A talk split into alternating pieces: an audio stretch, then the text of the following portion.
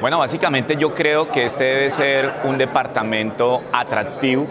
para todo el centro del país, para todos los bogotanos, para la gente de la región Caribe, de la región Pacífica, un departamento acogedor, un departamento promotor de espacios y paisajes turísticos que los tenemos, tenemos que venderlo, tenemos que promocionarlo y por supuesto con un departamento donde su fortaleza agrícola tenga la posibilidad de ser eh, exportada.